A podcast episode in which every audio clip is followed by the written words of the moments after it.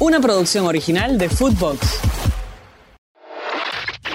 Footbox Today Sur, el podcast con las noticias de fútbol que tenés que saber. Racing único puntero. La academia le ganó 2 a 1 a Newell's en la última jugada del partido en el estadio Presidente Perón. Jonathan Gómez y Gastón Martirena marcaron para el equipo de Gago. Guillermo May marcó para el conjunto dirigido por Gabriel Heinze. Tiempo de escuchar a Jonathan Gómez.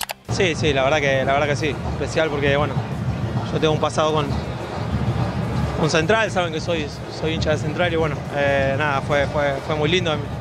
Es mi primer gol contra, contra Newell y la verdad que fue, fue, fue algo lindo. Empate en La Plata. Estudiantes y San Lorenzo empataron 0 a 0 en el estadio 1. El pincha terminó con 10 jugadores por la expulsión de Fernando Zucchi. Tiempo de escuchar a Santiago Ascasíbar. No, la verdad sabíamos que ellos eran un rival duro, que iban a venir a jugar en su campo. La verdad que no pudimos entrar, que es lo que, lo que queríamos hacer, no pudimos, pero bueno, vamos a ver si ahora, si ahora seguimos los próximos partidos haciendo lo que el técnico nos está proponiendo. Respira el Fortín.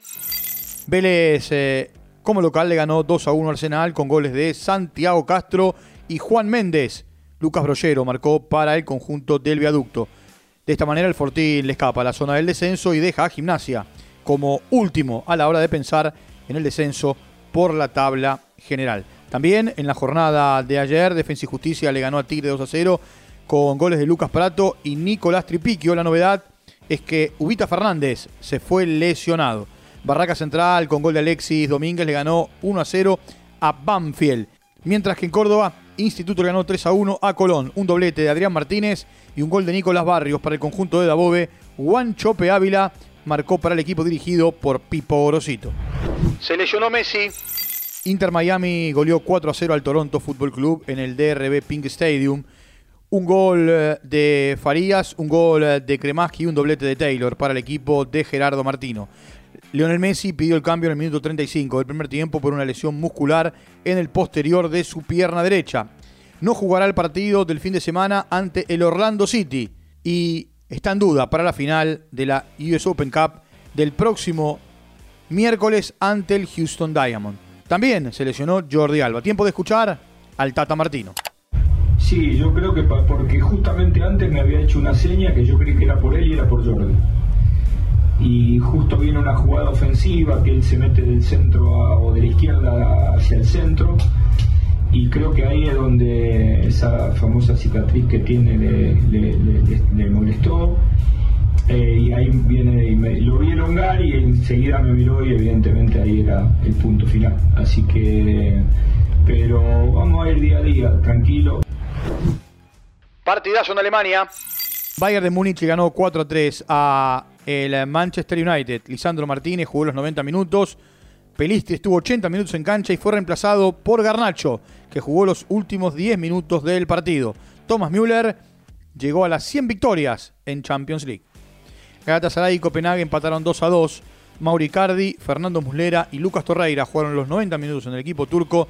Mateo Tanlongo fue suplente en el conjunto danés. El Arsenal. Por el grupo B, Arsenal como local le ganó 4 a 0 al PSV Eindhoven. En el equipo neerlandés, Walter Benítez atajó todo el partido. Mientras que Sevilla como local empató con Lens 1 a 1. Lucas Ocampos jugó los 90 minutos y marcó el único gol para el equipo español. Eric Lamela estuvo 62 minutos en cancha. Federico Gattoni ni siquiera estuvo convocado. Y Facundo Medina jugó los 90 minutos en el equipo francés. Ganan el Madrid y el Napoli. Por el grupo C, el Real Madrid con gol de Bellingham le ganó 1 a 0 a la Unión Berlín. Valverde jugó 25 minutos y Nico Paz no estuvo convocado. Mientras que el Napoli ganó en Braga, le ganó el Sporting 2 a 1. Gio Simeone jugó apenas 2 minutos. Lautaro marcó para el Inter. Real Sociedad de Inter empataron 1 a 1. Lautaro Martínez jugó los 90 minutos y marcó el único gol para el equipo italiano.